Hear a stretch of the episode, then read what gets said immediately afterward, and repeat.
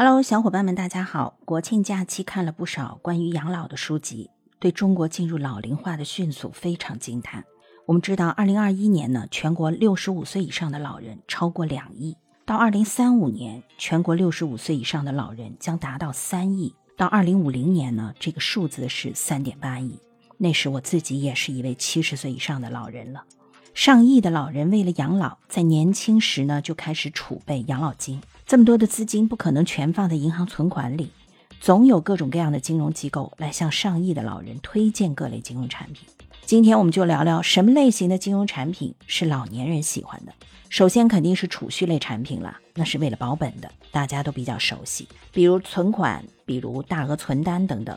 其次呢是投资类产品，那是为了增加点收益的。这类产品里花样就多了。从风险到收益，可以排列组合出成千上万种产品，也是最容易让老年人摸不着头脑的。我想说呢，一个基本原则就是投资固定收益类的产品，可以是理财产品，也可以是基金，要以债券为主。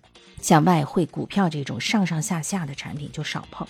最后呢，还有一类是保护老人权益的，现在在国内比较少。日本它作为最早老龄化的国家，这类产品已经比较成熟。比如说，一位高龄老人如果得了阿尔茨海默症，又是个孤老，没办法照顾好自己了。针对这种情况，日本一家金融机构就推出了痴呆症信托，在生病前就做好预备登记，万一老人得病，在提交了医院诊断书之后，信托里的资金就可以按照事先约定，定期定向的来支付生活费和医疗费。中秋节我们看了电影《妈妈》，讲的就是八十五岁的妈妈要照顾六十五岁生病的女儿。没有其他小辈了。如果妈妈先离开，这个已经失智失能的女儿怎么办呢？